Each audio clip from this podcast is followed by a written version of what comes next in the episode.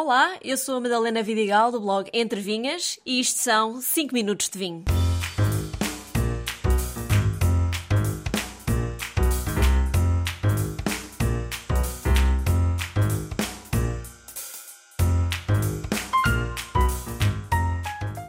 São várias as palavras francesas usadas no mundo do vinho, umas mais conhecidas do que outras, e por isso, no episódio de hoje, vou dar-vos uma aula de francês.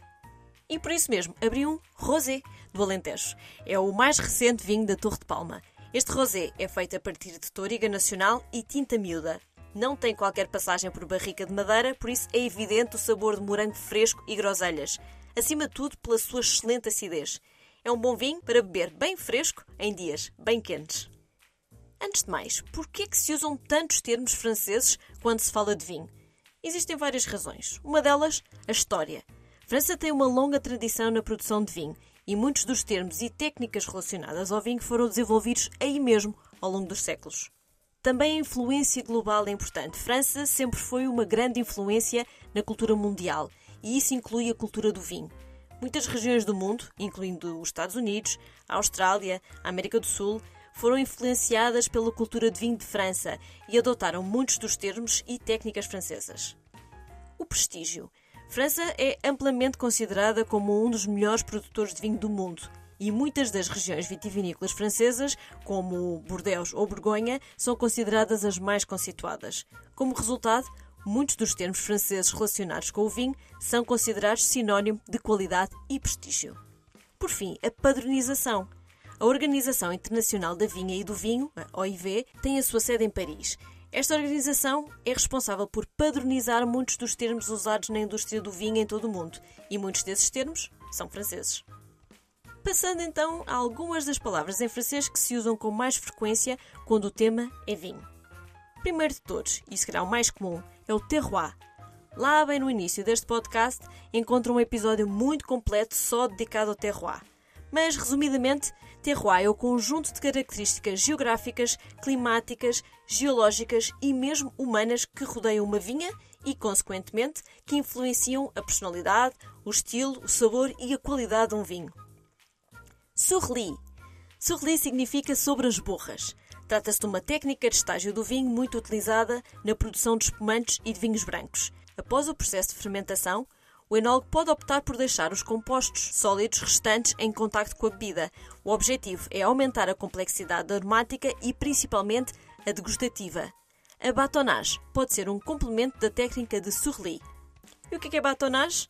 É o acto de mexer as borras finas, que são os resíduos depositados nos recipientes que contêm vinho após a fermentação. Esses sedimentos são movimentados com uma ferramenta específica, por exemplo, uma vara, que em francês se chama baton, daí o nome batonage. O objetivo é não só homogeneizar o vinho, como dar-lhe complexidade e estrutura. Rosé.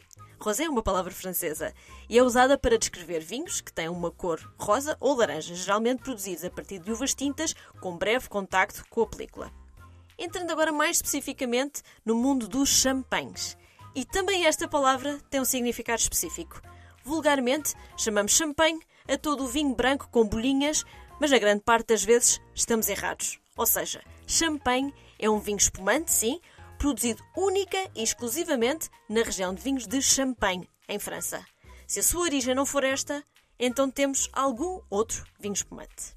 Mais uma vez, bem lá atrás no podcast tem um episódio bastante completo sobre espumantes, onde talvez eu tenha usado alguns dos seguintes termos.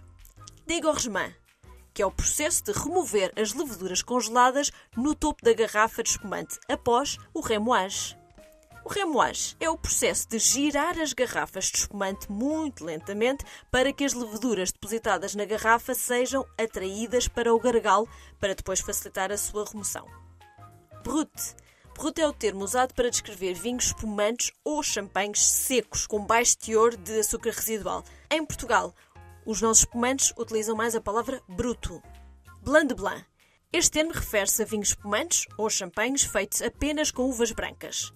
Já o Blanc de Noir é um espumante feito exclusivamente com uvas tintas, geralmente Pinot Noir ou Pinot Meunier.